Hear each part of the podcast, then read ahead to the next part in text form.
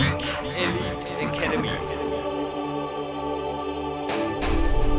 Welcomes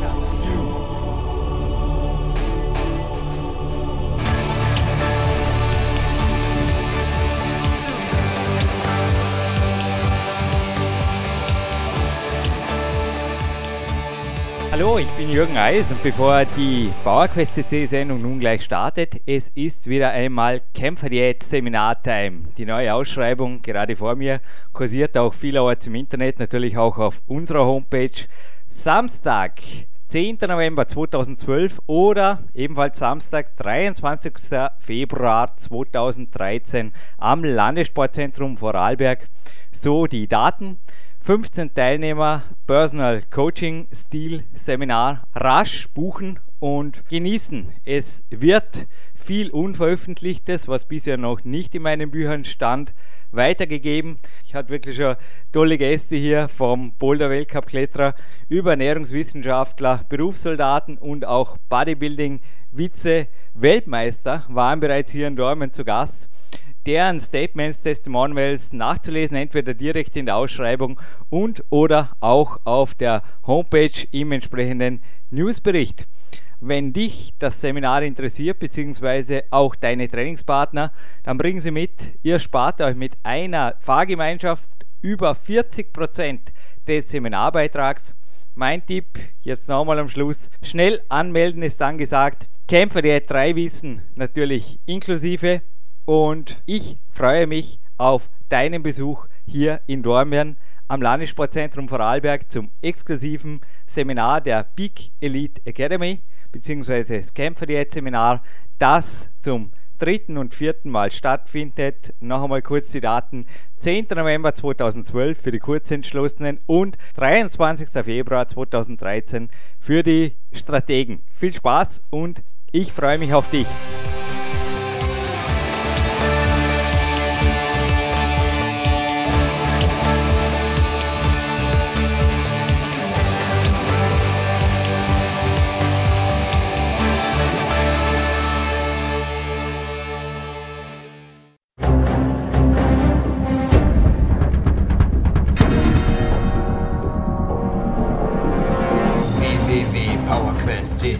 Der kostenlose Kraftsport-Podcast für alle, die fit werden und bleiben. Präsentiert von Jürgen Reis, Dominik Feischl und peakprinzip.com. Ja, herzlich willkommen auf PowerQuest CC. Mein Name ist Dominik Feischl und der Grund, warum ich mich hier zu diesem Vorspann melde, ist ein absolut erfreulicher wieder mal. Also äh, einmal mehr ein Platin-Podcast und äh, wir haben ja schon einige Gäste hier gehabt aus den Vereinigten Staaten, aus Kanada, ja sogar aus Brasilien, wirklich aus vielen Teilen der Erde, auch Russland. Äh, Jürgen, mein Partner auf PowerQuest CC, hat da schon Kletterer am Mikrofon bekommen und ja, wir sind immer wieder dabei auch, dass wir einfach interessante Persönlichkeiten aus Fitness, Kraftsport, Ernährung, Sportartikelindustrie überall, also Sportler, Athleten, also das ist echt ein Riesensammelsurium geworden die letzten Jahre. Und umso mehr freut es mich, dass wir mit einem Gast, der hier auf diesem Podcast nun zu hören ist, da haben wir einen, der, ja, der ist schon Jahrzehnte im Geschäft. Und das ist immer wieder schön, denn solche Leute bringen einfach auch eine Menge an Erfahrung herein und hat natürlich viel zu erzählen und äh, es ist, der Mann heißt Dennis Weiß, ist ein, ein ja, Athlet aus Alaska und ja, der schrieb seit den 70er Jahren für Zeitschriften wie Strengths and Health, sehr, sehr bekannt, Ironman Magazin, also für die ganz, ganz großen Magazine war er ein Schreiber und hat in diesen Jahren einfach auch riesig viel Erfahrung gesammelt, hat enorm gute Athleten kennengelernt. Ich möchte daran erinnern, auf seiner sehr, sehr guten Website tennisweiß.net, also Tennis mit Doppel Nordpol und Weiß äh, Walter Emil Ida Siegfried.net. Da hat er enorm viel Material gratis und kostenlos ja, hat er darauf gestellt. Er sagt auch im Interview dann später, dass er das einfach gern macht, dass er, dass er einfach auch etwas frei zur Verfügung stellt. Und da sind wirklich tolle Interviews, sei es mit dem Bill Pearl, der auch hier schon am Podcast war, aber auch mit anderen Größen. Also er hat da wirklich Interviews geführt und die sind dort downloadbar auf seiner Webseite. Gleichzeitig auch Artikel von ihm. Ja, einfach ein, ein riesiges äh, Fundwerk hier, diese Homepage. Also die würde ich euch jetzt auch ans Herz legen. Besucht ihr einfach, nachdem ihr diesen Podcast gehört habt, dennisweiß.net zusammengeschrieben. Eine tolle Seite. Er nennt sich selber auch der Yukon Hercules. Das ist nicht umsonst dieser Spitzname. Er verrät es dann später auch im Interview, warum das Ganze so ist. Er hat starke Leistungen vollbracht in seiner Zeit, ist noch immer gut am Trainieren. Das sagt er selbst im Interview dann später, welches Trainingssystem er gerade sehr, sehr gerne macht. Sehr, sehr intensiv ist das Ganze auf jeden Fall. Ja, und dieser Dennis Weiß, der kennt die ganzen Größen und hat für die ganzen großen Herausgeber wie diesen Rob Kennedy, der leider Gottes allzu früh verstorben ist nun. Er war der Herausgeber des Ironman Magazine und hat auch viele Bücher geschrieben. Dieser Rob Kennedy war einer der ersten, der etwa auch den Arnold Schwarzenegger in Amerika groß herausgebracht hat und äh, Dennis hat für den geschrieben. Ganz interessant vielleicht, der Rob Kennedy hat sogar österreichische Wurzeln, hat einen österreichischen Vater, wurde aber in England geboren und übersiedelte dann nach Amerika und hat dort dann äh, seine Magazine großgezogen, Iron Man. Das hat ja eine Auflage von mehreren hunderttausend Stück und ist weithin bekannt. Und Dennis hat für den Rob die ganzen Jahre eigentlich, war er einer der wichtigsten Unterstützer und auch Schreiber und ist auch ein, einer der besten Freunde von ihm geworden.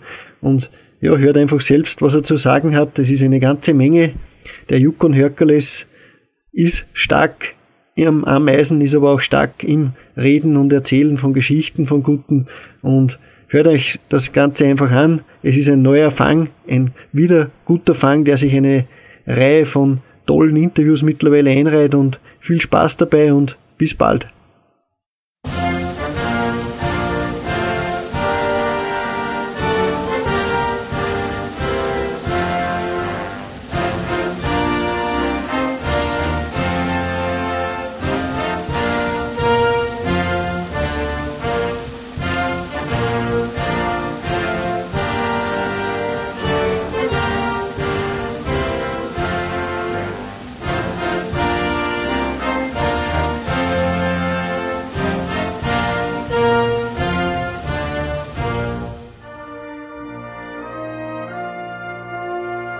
This is Dominik Feischl from PowerQuest CC, and I've the real honor today to welcome uh, my guest, Dennis B. Weis. Uh, or is, is it called Weiss? Uh, we, we here in Germany say Weiss, but I think in, in Canada, where you are located, they, they say it's different, or am I wrong with it?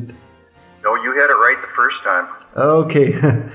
so, Dennis, first of all, thank you very much for your time. You are a well-known writer, uh, guys who uh, read Iron Man here also in Germany. They maybe know your name because you you write articles in there, and not since a few days. You write since decades, I think. Please, first of all, tell us a little bit about your background.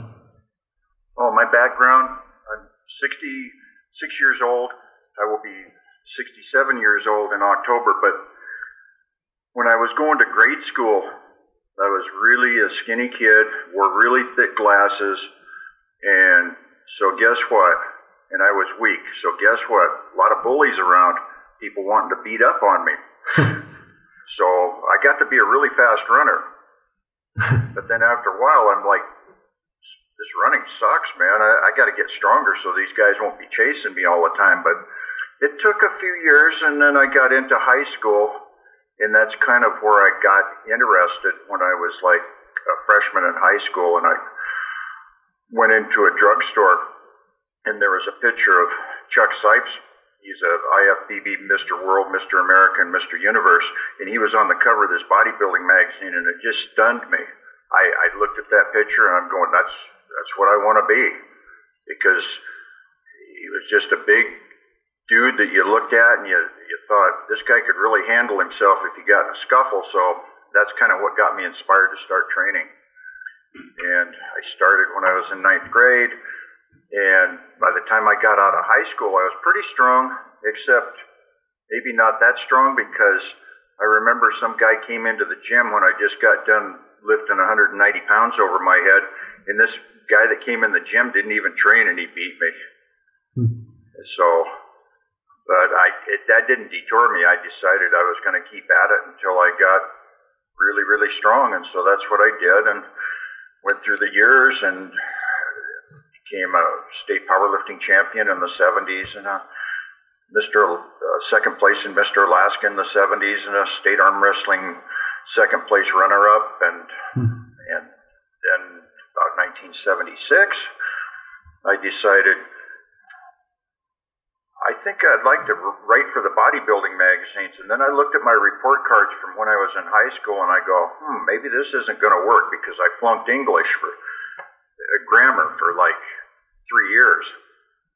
But I didn't let that deter me because I'd read all the magazines and I thought I can write as good as some of these people write in the magazines. And it wasn't an ego thing, it was just something I felt like I could do because I had different letters that I had written to the bodybuilding champions back in the day.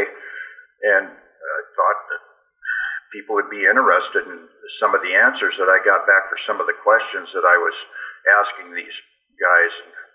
So I called up Peary Rader at Ironman Magazine and asked him if I could write for the magazine, and he said, "Well, we'll give you a, we'll give you a one-shot article." And I sent the article in, and then it just continued on from 1976 until till the 80s, and then I branched out into writing for Muscle Mag, and I've ghostwritten for other magazines as well. Sounds really great. I mean, you mentioned before that you uh, were a state powerlifting champion. You uh, I, I heard some impressive numbers in an interview you did with uh, Nick Nielsen and uh, just tell us a little bit about you squatted, I think, uh, 300 pounds for 75 times or so. This is, this is, oh. that is really, you must remember it. I, I remember it. I remember after I did it, I said, I'm never going to do this again because I, I done it on a bet for a hamburger. I had some people watching me train. I had a 12 by 16 shed and that I trained in. And it had no heat, and the only lighting that it had in the place was a propane lamp. And I'd, I'd crank that on during the winter. But these people came in and they had these two big hamburgers. And I said, uh, I wouldn't mind having those hamburgers. And they said, Oh, what will you give us for it? And I said, Well, I'll tell you what, if I can squat at 70 or 75 reps with this 305 pounds that's on the bar, will you give it to me? Give me the hamburgers. And they said yes. And it seemed like, Dominic, it seemed like it took me three days to do those squats. I, I, I started out and I'm counting 1 to 10 and 10 to 20, and then I'm counting backwards from 10 to 1, and then I'm going, that's 30 reps. And then I get to 40, and I'm thinking, gee, I still got like, oh, I'm just only halfway done. And I did the 70 I think it was 70 or 75 reps. Wow. But boy, I, never again. I'll go buy my own hamburger. oh. yeah, but I did that at a body weight of 200. I think I was 212 pounds when I did that. So that was wow. almost 100 pounds over over my body weight.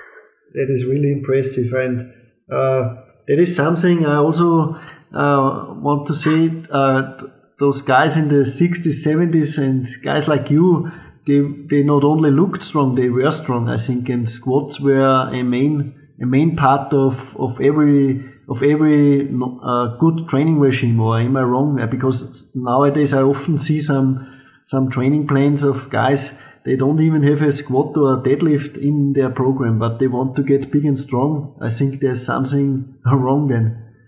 It's interesting you mention that because my son trains with me. He's like 41 years old now but when we go to the gym, it, it can be crowded in the gym, but I'll, I'll tell my son, I'll say, hey, Billy, kind of crowded in here, isn't it? And he'll go, sure, Pops. And I'll go, let's go stand over by the squat rack. There's lots of room over there. So we go stand over by the squat rack and nobody comes over. it's, it's, it's interesting. There's a few power lifters now that do that, but 90% of the time, Dominic, it's like you can go over to that area if you're, if you're claustrophobic, just go over by the squat rack or where people do deadlifts, and you won't have to worry about anybody being around. so, uh, Dennis, uh, also to you back, what were some of the mentors you had back then? What were some of the guys uh, who motivated you to to excel in strength training and bodybuilding? Uh, what were some of the, the big names which inspired you, maybe? Back in the day, there was, of course, Reg Park, who who was by the t- time I got into competition in the 70s, he was kind of going out of competition, but he was he was a world champion bodybuilder, but he wasn't just a world champion bodybuilder. He was really strong. I've, I've got movies of him where he walks on a stage in in a dress shirt, a pair of slacks, and dress shoes, and lays down and benches nearly 500 pounds. wow. And it was it was people like that. My my mentor, Chuck Sipes, who in 1966 at a body weight of 218 pounds did a bench press down in Miami, Florida, with nearly 600 pounds, and that was with no bench shirt. so it was kind of people like that, and then there was there was a bodybuilder that isn't maybe well known worldwide, but his name was Dr. Kim Voyage and he's the guy that kind of got me inspired to do the, the high rep squats because he could do 50 with 305. And that's what I always had aspired to. and and I was I was uh, fortunate in that I was able to do 20 more reps. And I, the one thing, whenever I mention lifts that I've done, I always had witnesses around. There was always people because you can say anything and you can make up any kind of number, and then you look around and people go, "Well, who saw you do it?" And you, "Oh, I just did it." But no, that wasn't the way I did it. I always made sure that if I was going to do something that was kind of extraordinary, I, I would have some witnesses around that could testify to it. And still to this day, I have. In fact, a guy came up from down south a couple of weeks ago, a friend of mine, and we were in a restaurant. And he says, "Man," he says. I, I, I remember back in the 70s when you could lay down on the floor and put your arms out in back of you and do a straight arm pullover with like a 170 to 190 pound barbell. and that's that wasn't even me bringing up a topic of hey, back in the day I could do this and I could do that. I always made sure that there was somebody around, so it's kind of important to do that. Sure, and uh, I'm, I'm also interested. Uh, I came across you uh, when when I go get on your great website, by the way, the dennisweis.com, and uh, people should check out for sure this site. You have uh, you have a lot of uh, things there, articles, uh, audio interviews, and also I want to mention you you wrote three books, and they are very recommend- commendable. I I just ordered one, and I'm looking forward to it. It takes some time till they come to here to Austria. But uh, yeah, there on the website I saw an article of you. I think you named it uh, the 12 uh, secret exercises, and they they were really good exercises because you showed some some uncommon exercises which are forgotten today. I remember the the, the fly on the rings where Larry Scott. This is a, a an old school exercise, I think. What do you think about uh, things like that, calisthenics? Uh, like you also mentioned the, the, the chin lever in it. Is there is there is there, that something that you recommend also that people should do more bodyweight exercises? Definitely, I think, and if you look at gymnastics, people they look like bodybuilding competitors from their waist up, and it, it just in a way I think it's more functional even than than using the barbells. Because you get out into a situation where you're you're climbing through the woods or you're you're hiking or whatever and it, it just having that that physical strength from doing all the body weight exercises is way better. There's in fact it's coming back into popularity. There's a there's a guy over here he lives in oh, let's see, I'm trying to think where he lives. Brooks Kubik. It's brookskubik.com. Ah, yes. And he he's he was really into a lot of body weight only exercises. In fact, he has a book out that's that's probably one of the very best books I've ever seen on body weight only exercises. And yeah, definitely recommend it. I mean, if a person can do handstand push-ups, in fact, one of my other mentors, Donnie Hale, who's 92 years old, he was the guy that actually kind of catapulted my career. And he could, when I would be doing squats in his gym, I lived down in Miami, Florida for a year in 1966, and he had he would have me do squats. And while I was doing the squats, he'd come walking over on his hands, and then and then he would be looking up at me, trying to break my concentration. But in between all of that, he'd be doing the handstand push-ups Wow. in the middle of the floor. It wasn't with his feet against the wall or anything like that. It was like, and then he had like a, he had this challenge. And back in '66, and you'll see where I'm coming from. He said if anybody could beat him at 20 different exercises that he had, he would give him a thousand dollars. Hmm. And I thought, wow, you know, I'll go for that. Well, Dominic, I made it through about, and I was in pretty good shape for 20 year old. I made it through about four exercises, and that was the end of that. yeah, but it it just, uh, you know, handstand push-ups, and and and there was some weight training mixed in along with that, and it just it couldn't uh, couldn't keep up with the guy. Wow. Well, you know, he, he was conditioned for it, and I wasn't. So when you take on a new discipline, of course, it's going to be different than if you'd have been practicing the same movements that this guy had. But I don't even think if I'd have practiced for six months that I could have won the thousand dollars, and nobody did. Nobody ever won the money from him. Jack LaLanne did the same thing. Only Jack LaLanne was more insane than than my mentor Donnie Hale. He, uh, you probably read stories about Jack LaLanne goes to celebrate his birthday instead of sitting around a table blowing out candles on a cake. He's saying to himself, oh, "I think I'll swim from Alcatraz Island to the mainland handcuffed, or yeah, better yet, I'll I'll do it handcuffed and I'll tow about 60 rowboats while I'm doing it." Yeah, Yep, that is amazing. And uh, it is. Uh, what, what, did, did- do you know actually what he what he how he trained when he was at down at Muscle Beach in the 30s and 40s? Have you ever heard something about it? I'm I'm really curious what what they they did there all the day long. I think they didn't train a lot with weights, or uh, am I wrong with it?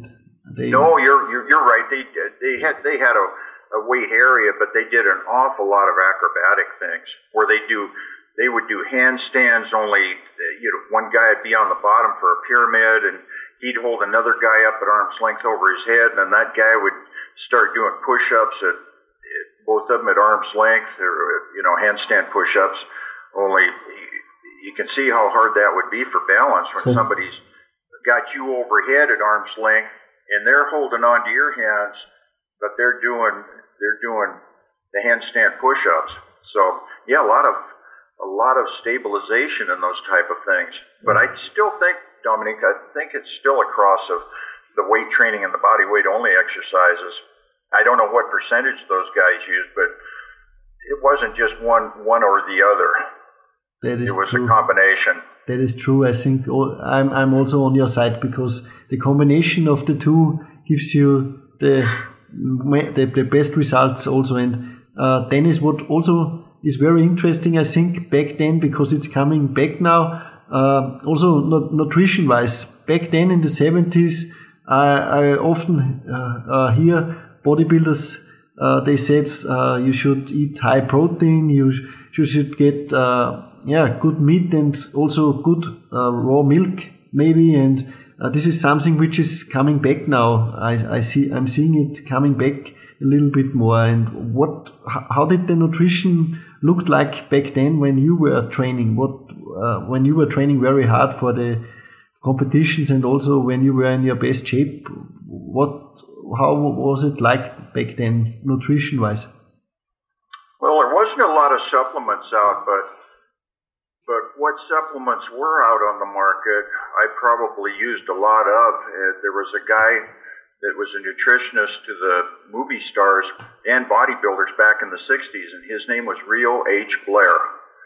And he had out some of the most scientific formulated supplements on the market. His, his milk and egg protein powder was the best ever. It was expensive.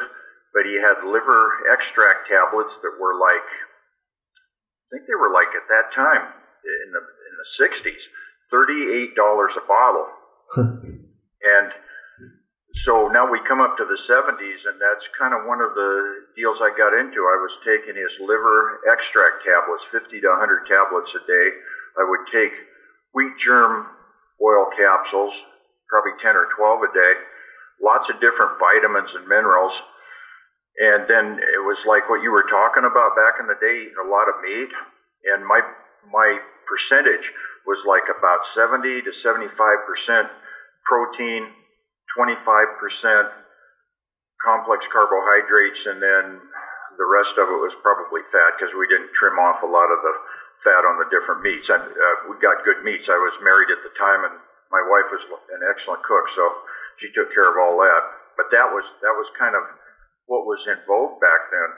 And then, of course, you know, as the years went on, things switched around, and it's no, oh my goodness, you're you hmm. can't be eating all that meat. You've got to do this, and it's kind of interesting how the diets kind of like switch around and then they come back around. But yeah, I felt really good when I ate that way, and years later, it's like I have my cholesterol checked every year, and everything is good. So uh, maybe genetically I wasn't predispositioned to have any problems like that. I'm not going to say that everybody that was on that type of a diet fared that well maybe later on because I got, got their arteries plugged up or whatever. But at least for me and most of the people that I followed didn't seem to have any problems. That sounds that's that's real good. So that's why I also say it because yeah, uh, there, uh, there are always people who are saying this is bad for you, but I think you can only learn from experience and and when it's testified for a few years and it's working good, I think it's it's it's working. You, you need to find your running system, and you certainly had your running system, and it worked good for you. So, yep. what also would interest me because you are, have a, a, small training business. You, I think, you coach some some some people, and what do you think? What what are some key factors for having success in the weight room? What what are some things one must consider? Like, uh, yeah, for example, what do you think? What, what what are some exercises and such which everybody should do, or something like that? What what are some key key factors in in training to have success? One is to make sure that the person that you take on as a client is healthy. Check out and find out what type of uh, pre pre injuries they may have had. Uh, I even check with people and ask them, you know, what were your, you know, what was the health of your parents, different things like that, and find healthy people. Uh, I, I'm not one that takes on geriatric people. Uh, there's nothing wrong with that, but I, I'd like to take on healthy people and see how far I can get them for results. And so that's kind of important to make sure that they're in good good health to begin with, and then depending on what they're what they're after, if they're after strength and but they don't want they don't want these muscle size, well then of course you would keep the reps lower per set, but still do basic movements uh, like squats, deadlifts, bent over rows, uh, pull ups are definitely important to do if you if you can do them. Not everybody can do pull-ups. So I, I remember back in the 70s when I was doing pull-ups, I could do 10 sets of 10 with 100 pounds strapped on me, but and that was at a body weight of 212 pounds. But but there are a lot of people that that were at that body weight couldn't couldn't even do their body weight. So it, it, when you when I suggest pull-ups, it's not going to be hey, you got to do 10 or 12 of these things. Sometimes people can only do like maybe one or, or two, and then over a period of time build up to it. And one of the best things I told people to do is, and it seems kind of simplistic, Dominic, but it's like if you can't do a pull up, take a stack of magazines and have the stack high enough so that when you grab onto that pull up bar, your chin is just maybe a, an inch or two below the bar and do your pull-ups from there. So it would be a very partial movement, and then maybe every workout that you do pull-ups, take one magazine out of the stack, and pretty soon you don't have any magazines in the stack, and you're you're able to do a full range of motion pull-up. It's just a real subtle way of doing it, and it takes a while to do it, but for some people that can't do pull-ups, that's one of the best ways to do it. Although now there's these different machines that they have that are pull-up assisted, dip assisted that you can put That's, barbell plates on, and it balances out so that you can actually get your body weight up. But it, back in the day, they did there was nothing like that, so that's why I used the magazine method. Uh, very good tip. By the way, this is yeah. I'm also suggesting to to my to people who, whom I train to to make first a negative chin up and to build up the strengths because I'm, in my opinion, every healthy person should should should uh, should should be able to do a chin up. Also, women. I saw some pretty strong women doing 12 or more chin ups. So, in my opinion, this is this is a, a human movement, and uh, this when you can do a chin up, you have a certain strength for for a task in everyday's life, and I think it's still important. And when you, it's also a good parameter when you are when you are because when you are very fat, then then for sure you can't do a pull up, but it's always a sign of of of uh, of leanness to to to to be able to to do a pull up, in my opinion. It's funny you mentioned pull-ups because last night, as a matter of fact, I was talking to two of my buddies that I work out with at the gym, and I was telling them a story, and it's kind of interesting. I said, "Hey guys, back in the late '70s when I was writing for Iron Man magazine, I got this letter from a guy because back in the day there wasn't internet, so there there was a lot of letters that went back and forth. And I said, this guy writes to me, and his name's Kurt Edmonds." And I'd never heard of the guy before, and he said, Dear Dennis, he said, I have a problem that I hope you can help me with. He says, When I'm doing pull ups, he says, my grip gives out. And I'm, and I'm thinking to myself before I read the next paragraph, I'm think, thinking of all the things I can do to, to maybe help his grip. And then in the next paragraph, Dominik, he says, When I get to rep number 70, and I'm like, oh man, I, I wrote back to him and I said, Kurt, I said, You have a problem that's probably unique only to yourself and nobody else in this whole world because at that time I didn't know anybody that could do 70 pull ups. And as time went on, he actually, him and his son Chris actually got up to like 100. I think Kurt did like 140 Yeah, when he was in his late 50s. And it was just amazing. he's the world record holder, I think, still, and Yeah. he's a, a legend. oh, this is this is a problem he he he maybe only can solve uh, for himself. So this is a great story. It was. I I think at the time, yeah, he had the record, and he was a he was a farmer in Glasgow, Kentucky, and he he farmed strawberries. And he told me that he thought his strength came from all the hoeing he had to do out in the yard okay. and the raking and all that stuff. He did. He said that's kind of what he attributed his his endurance to for doing pull-ups. But then I'm thinking probably too, and he maybe didn't understand all of the kinesiology of the body. That maybe his the bones, the uh, humerus bone in his arm, and the length of his forearms, and the where the lat insertions were, and different things like that probably played into that a little bit too. So you mentioned also before some. Uh, uh, what is your opinion on, on a topic like this, which also comes up sometimes? Uh, free weights machines. What, what what what do you think about it? Do you think machines have their place in bodybuilding, or or do you prefer free weights? What, what is your take on that? I'd actually, personally myself, and probably for a lot of people, although I'm going to qualify this and say that many of the champions of the day probably use more machines than they do free weights because the machines, the way they're engineered today, anatomically, they give you a better, probably a better contraction and a better negative and keep you in a in a better uh, line stress line. But they don't build stabilization in the in the body. But uh, getting back to what I how I feel about it, I think probably a good recipe would be about 85% free weights and about 15% machines because how could you do a leg extension without using a machine? You can't, you couldn't do hamstrings very good, although I do have some unique exercises for hamstrings that don't require a machine, but still, the machines do have their place, but only, in my opinion, it may be 15 at the most, 20%.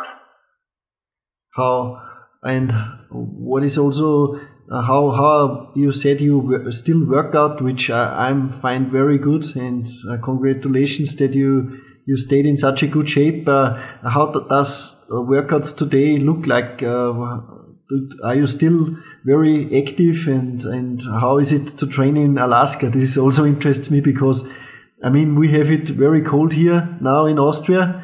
In Europe, in general, it's very, very cold. But I saw some some documentations about Alaska and there it is really cold, I think, and there is a really hard winter. This is also interesting. And how do your do your workouts look like now nowadays? Well, well back in the seventies, I, I I mentioned early on in this interview, I trained I trained in a 12 by 16 shed with no heat and only a propane lamp. Hmm. And and I would go in and I had this wire brush that welders use for uh, when they're doing welding, and, and I would like scrape the frost off the bar with the wire brush, and I'd wear a, a couple of sweatshirts, and then I had a, a dust mask that I put over my face so I wouldn't be breathing just totally cold air, and then I'd wear a pair of gloves, and that's kind of the way I trained back then. But honestly, Dominik, I told somebody uh, it was about a week ago in the gym. I said, you know, I, I was kind of into that Rocky Balboa mentality back then, even though we didn't know Rocky Balboa back then. Remember the movie? Did you ever see Rocky Four, where he went over to? Yes, yes. yeah, and he was trained. Yeah, well, that's that's the way this shed was, and it, it didn't matter to me if it was five above zero or or whatever. But you know what? If you offered me ten thousand dollars today, I wouldn't go train in that cold environment that's just the way I am now. You know, back when I was like in my 20s, I was bulletproof, and now I'm like in my late 60s, and I'm going. I think I'm getting smarter. I'm going to go find a heated a heated gym somewhere, and that's that's where I train now, is in a in a regular commercial gym. But uh, the difference between the training back then was not only was it cold, but my training sessions were like three and a half hours a day, six hmm. days a week. Wow. So that was a long time to be in the cold. but I was, I, I was, my motivation was, man, I just can't wait to compete for the powerlifting and the bodybuilding and the arm wrestling because I get all these different trophies. And yeah, I got a lot of trophies over the years, but you know what I did with them, Dominik? I ended up throwing them in the garbage after a while. I didn't keep, I didn't keep them. I mean, it, it was just kind of one of those things. I got tired of hauling them around, and sometimes making different moves to different houses. I, I pull one of the trophies out and I go, I thought this one had an arm on it the last time I looked. Where's the arm at? It broke off. So I, I just threw all the trophies away. I, I wish they'd have been medallions. I would have kept those because you could put them in a cigar box. But trophies is kind of like you've got to dust them off or they fall apart and they only they only mean something at the time that you win the competition and not even to that many people only people that are like your close family or a real close friend's going to appreciate it anyway, unless you're on the maybe national level. And even now, Dominik, if you ask most people and look at the trophies that the Mr. Olympias get, you can't even find people that can tell you who Mr. Olympia was eight years ago. So that just shows you, you know, the trophies, at least in my opinion, maybe some people would say, oh, you're nuts and you should have kept them, but it was it was fun at the time, but now how my training goes today, in my 60s, whereas in the 70s I said I trained three and a half hours a day, and yeah, I was training for different competitions in the three disciplines that we talked about. And today, I'm in and out of the gym in 55 minutes. Hmm. I only rest five seconds in between sets, and that's it five seconds, you can't even drop your gym towel on the floor and pick it up, and it's time to do the next set. and one could say, well, that's uh, that's not enough time to for the adaptation of the muscles to gain strength or recover or whatever. But I'll tell you what, Dominik, I've I've used it on different things, doing like eight sets of eight, uh, six sets of six, ten sets of ten, and what was it? Uh, think it was about a year ago. I I did it with the doing preacher curls on the vertical side of the preacher bench where your arms are directly down and not at a 45. Okay. And I did eight sets of eight with 120 pounds in the preacher curl with only five seconds rest in between Wow. sets. Wow. And that that was just one thing. I mean, every exercise that I did, I wasn't at that at that level. Like I couldn't, I don't, de- I don't, I couldn't do a bench press with 150 pounds for eight sets of eight. I don't think with that five seconds rest because that's not where my strength lie. But different things like lat pull downs, uh, you could, I couldn't do it with deadlifts with uh, a ton of weight. But there's certain things you can. But still, uh, regardless of the weight I used, it's five to ten seconds rest, and that's even how I train people.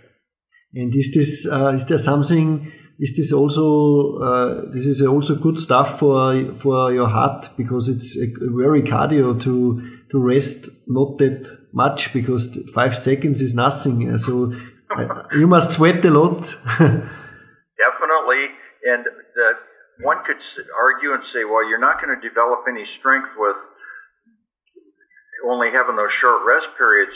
But it's kind of interesting because with my son, I put him on eight sets of eight with 240 pounds in the bench press.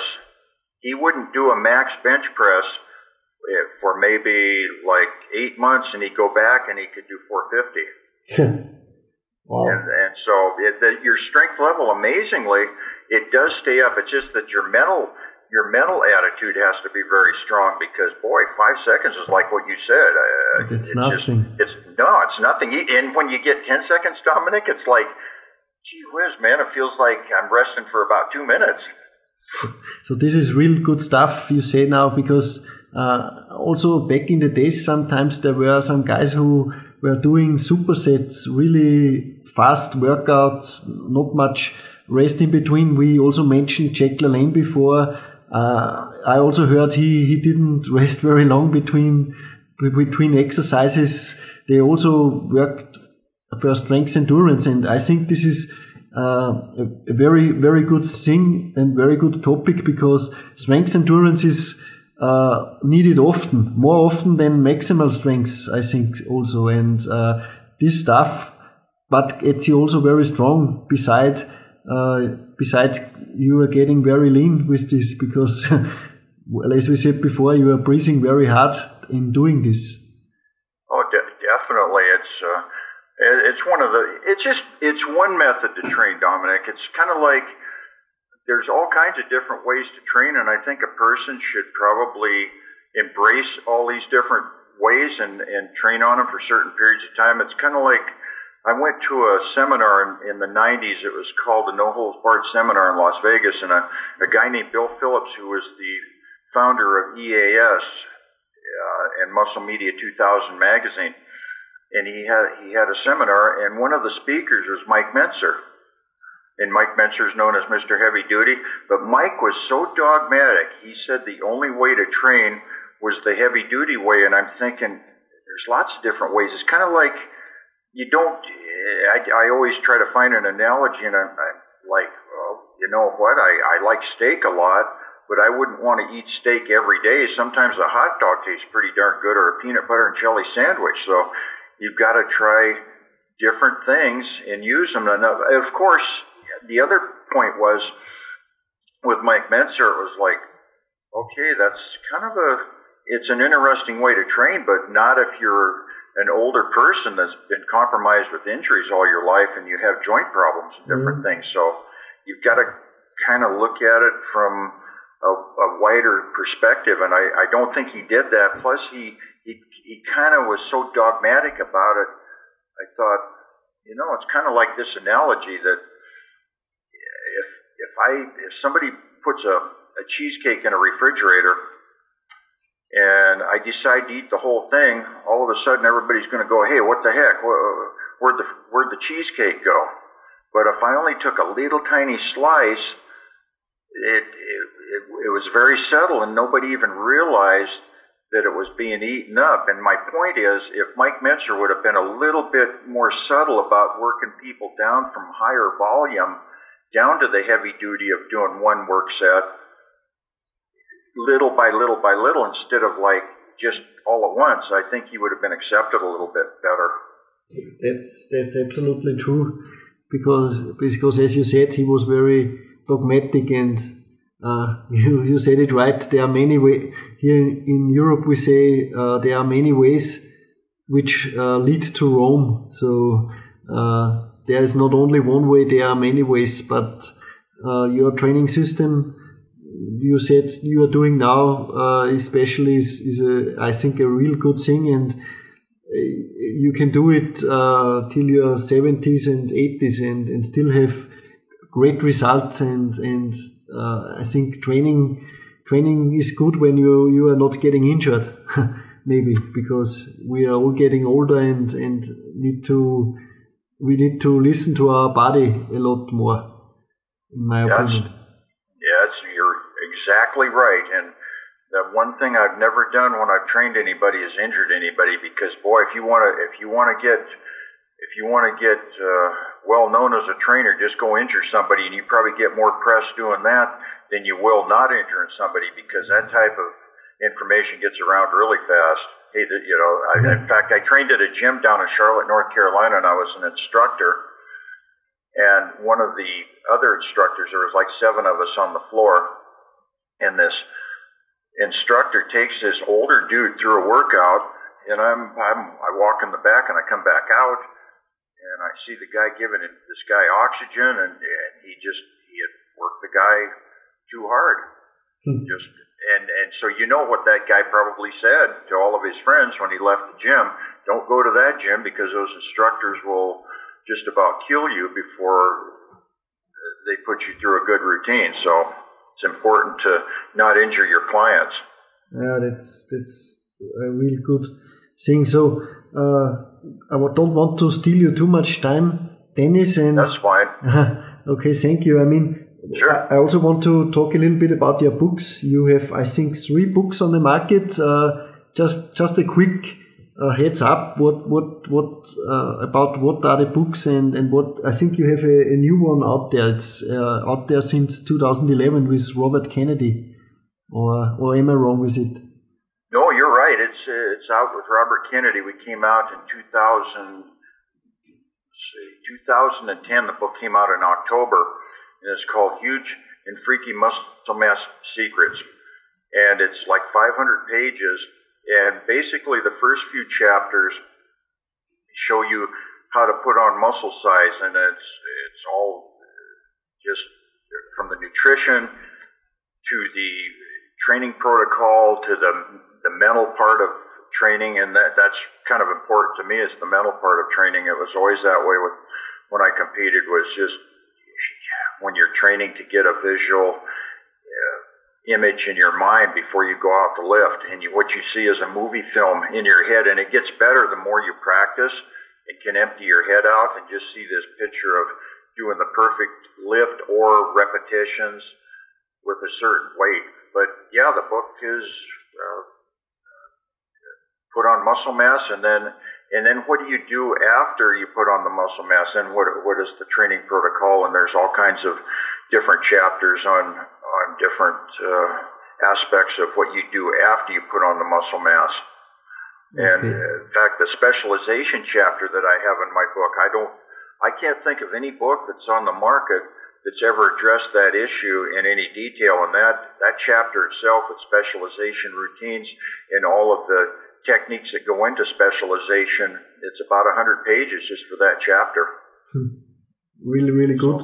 I'm, I'm looking forward. I ordered it and I'm, I'm happy when it's here. I hope the postman comes, comes soon. And, uh, you, I also, you mentioned before you participated in, in different contests. And this is also interesting, I think, for the listeners because nowadays, uh, there is only a bodybuilding show or a powerlifting show, but back in the day, I think you you said something. You participated in in three events like uh, bodybuilding, powerlifting, and arm wrestling. This, I think.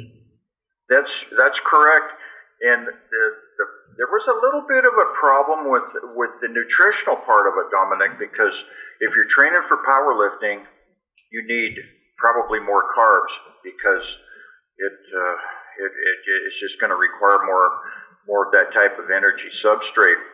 So I kind of had to balance my nutrition out so that I could have the energy to train for the powerlifting, but still have the nutrition so that I was muscular. Back in the day, we weren't ripped and we weren't shredded. We were we were muscular back in the 70s. It wasn't uh, these other two categories. Hmm. So it was kind of a balancing act for for those two disciplines. For the arm wrestling, it didn't really matter because uh, you're just carrying your arm around, and whatever you gain from the powerlifting and the bodybuilding is going to be good enough for the arm wrestling. So the diet didn't really play a key for the arm wrestling. But yeah, it was it was a balancing act because, like I said, I was 70% complete proteins and about 25% complex carbohydrates, and then the rest was, of course, was fat intake.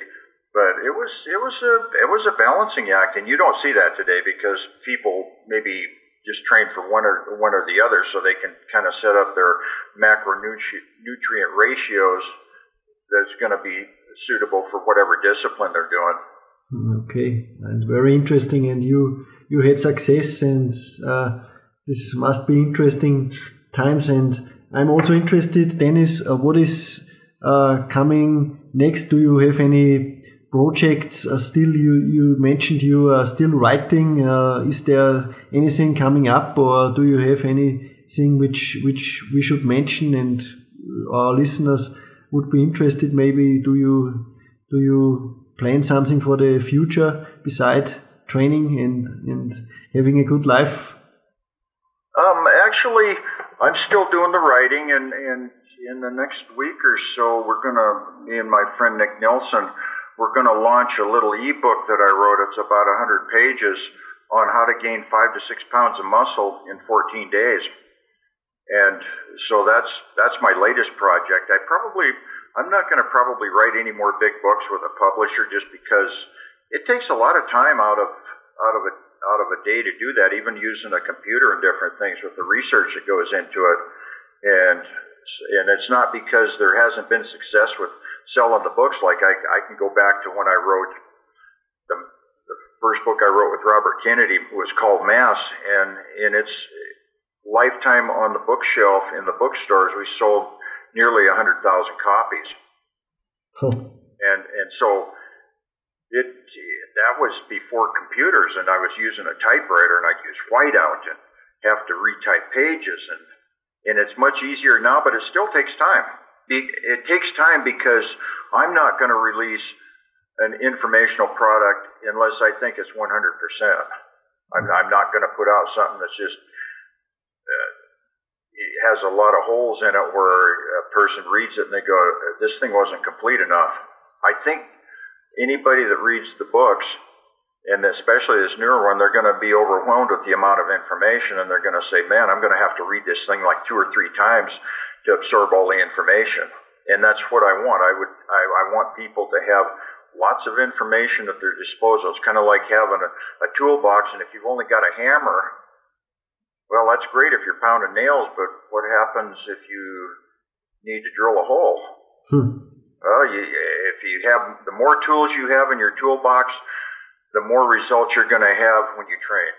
And the bodybuilding toolbox is the book, and there's lots of different things in there. And I think I think I'll let you be the judge of that, Dominik, because uh, people ask me they they say, "Do you think you're a great writer?" And I'm going, Nope, I don't think I'm a great writer. I let the readers tell me if they think yeah. I'm a good writer or not because it doesn't matter. It's kind of like it's kind of like this.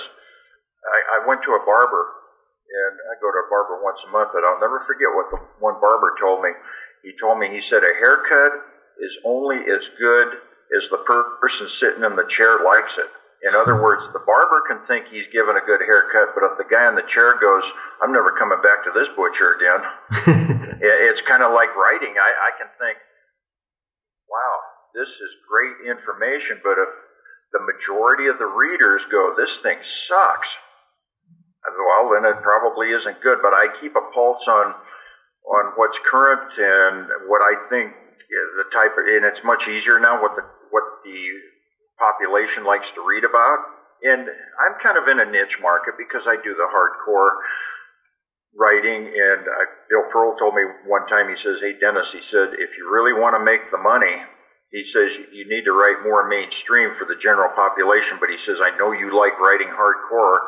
So you're not going to change, and he says you're still going to have a, a market, but it's going to be limited compared to to the general population that just wants to you know, maybe do a take it easy workout.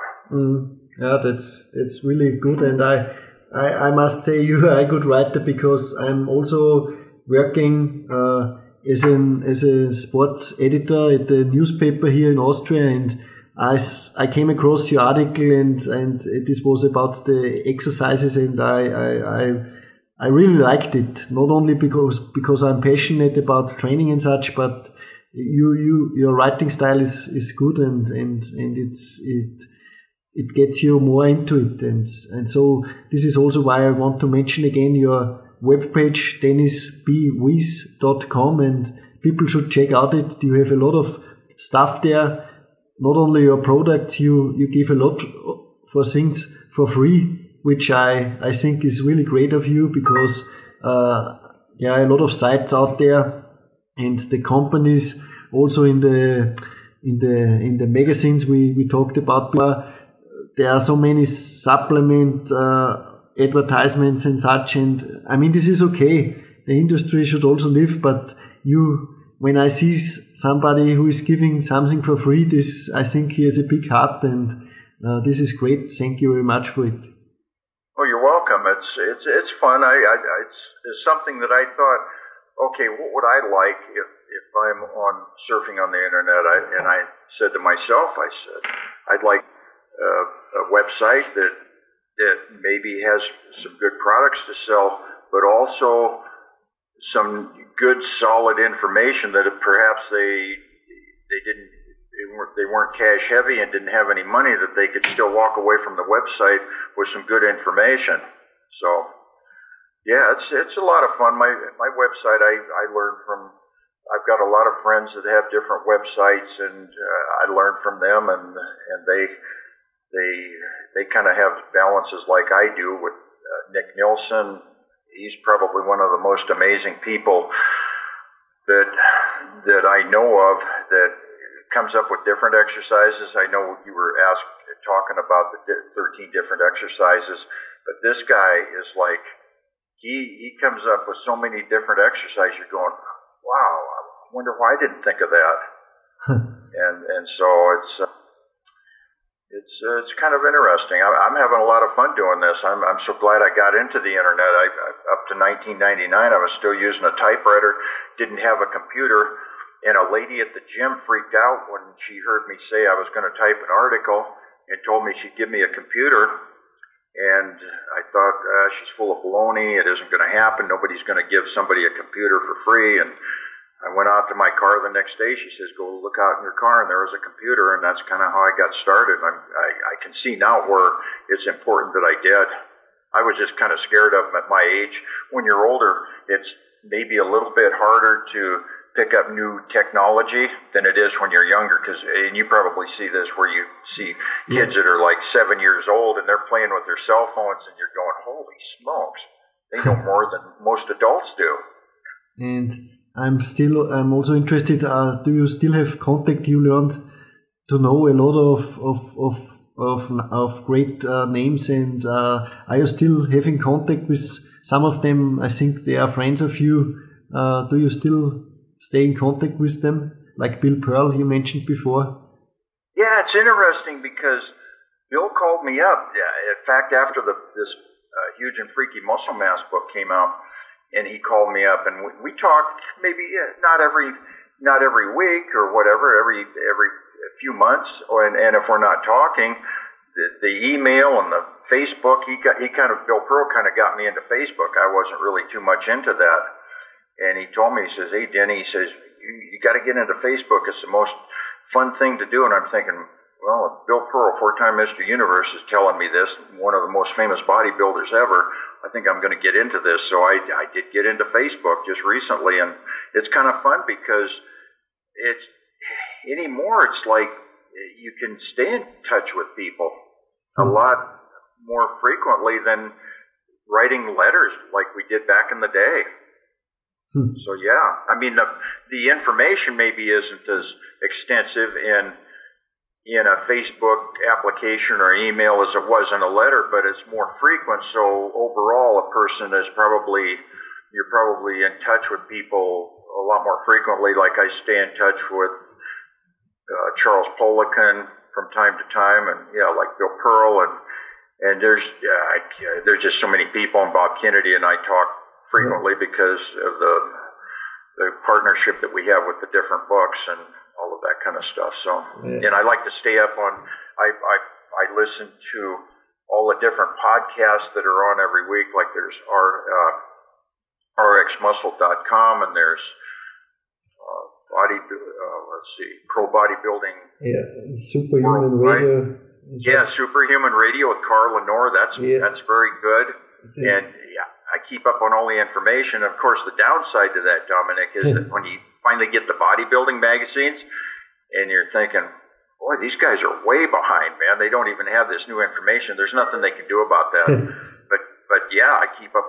I keep up on everything, and people said you're like the National Enquirer of, of bodybuilders, and I'm going well because I'm in the industry. I I want to keep up. It's not because I want to be one up on everybody, just because I I can say, hey, I know more than you do. It's it's important to stay up because people will ask about different things, and I kind of keep track of the women's physique and and the powerlifting and the strongman, and it just it, it's not only because I'm in the industry, but it's interesting to me too. So That is great.